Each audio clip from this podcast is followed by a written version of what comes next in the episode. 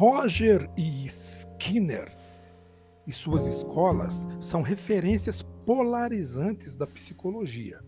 Rogers destaca a presença no interior de todo indivíduo de uma força espontânea, capaz de integração e de mudança de direção.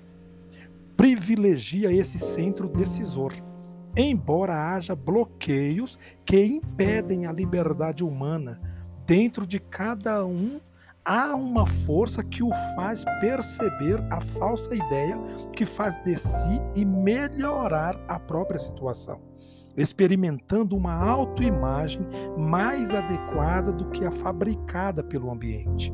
A concepção rogeriana parte de uma grande confiança na capacidade do indivíduo de compreender-se e resolver apropriadamente seus problemas para alcançar um funcionamento adequado, daí resultando satisfação e eficácia.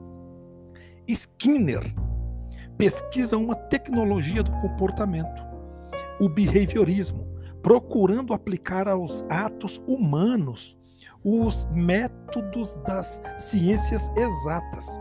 Seu objetivo é superar as teorias gregas que privilegiam o elemento da liberdade e da autodeterminação. De fato, historiadores confirmam que essas ideias-força estão no centro da história política e da vida espiritual do povo grego. Para Skinner, trata-se, sobretudo, de superar o que chama de abordagem pré-científica do comportamento humano.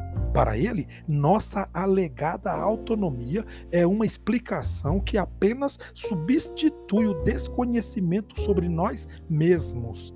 Apelar para o conceito de liberdade preenche a lacuna da nossa ignorância e perde posição à medida que aumentam os conhecimentos acerca do comportamento.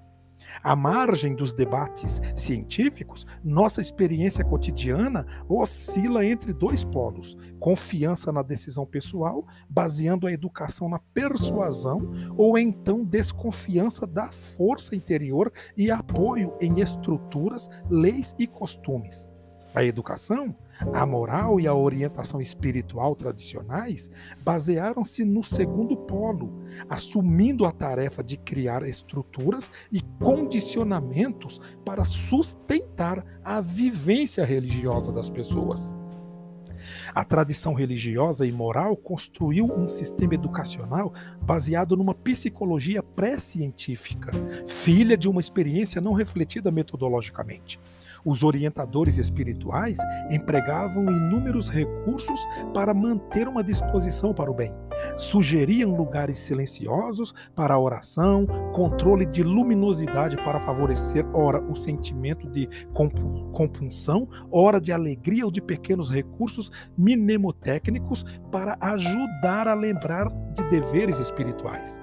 Desenvolveu-se uma iconografia religiosa para, po para povoar a fantasia dos indivíduos com imagens piedosas. Evitavam-se lugares e cenas que pudessem perturbar o equilíbrio afetivo. Enfim, a ascética cristã desenvolveu o uso de estruturas favoráveis à virtude em vista de uma vitória sobre os defeitos. Apesar da sua importância, essa tradição entrou em rápido descrédito nos últimos decênios.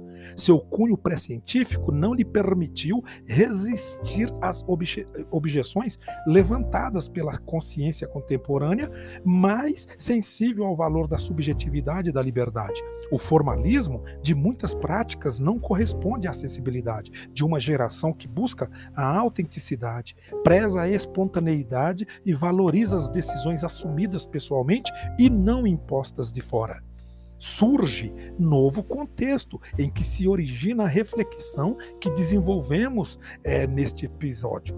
Ela insiste na autenticidade, na subjetividade e na autodecisão. Reveste-se de caráter libertador face a uma cética e moral rígida, rígidas que priorizam práticas, ritos e prescrições.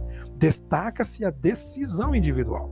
Surge uma imagem personalista do ser humano, senhor de si.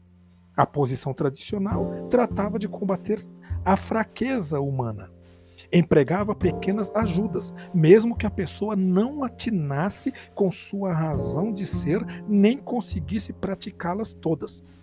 Hoje, desloca-se o acento para o aspecto subjetivo. Confia-se na decisão pessoal. A reflexão aqui desenvolvida parte de uma imagem mais otimista do ser humano.